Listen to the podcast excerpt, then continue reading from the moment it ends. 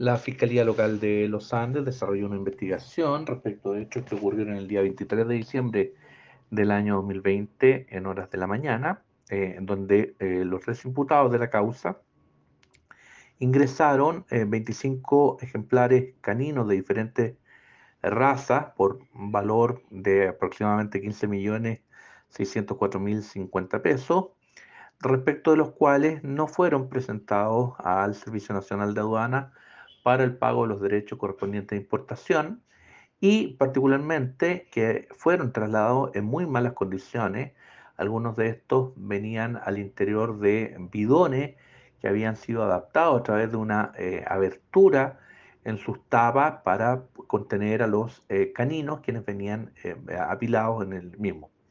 A consecuencia de esto, sostuvimos en juicio oral simplificado desarrollado en el juzgado de garantía de los Andes la acción contra los imputados,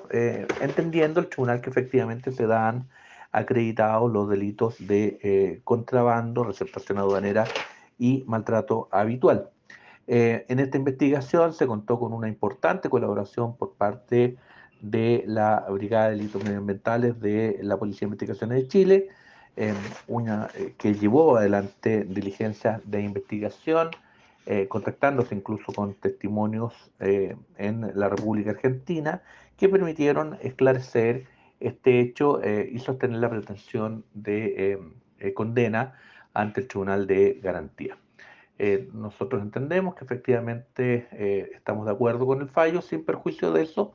eh, se encuentran pendientes las acciones de, por vía recurso nulidad que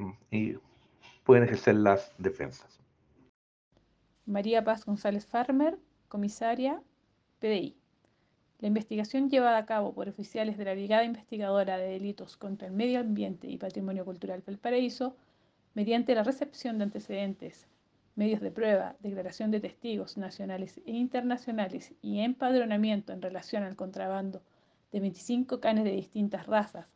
que ingresaron el día 23 de diciembre del año 2020 desde Argentina de forma ilegal por el paso fronterizo a los libertadores, permitieron que el Ministerio Público de la localidad de Los Andes lograra condenar a tres imputados como autores de los delitos de abandono y maltrato animal y contrabando.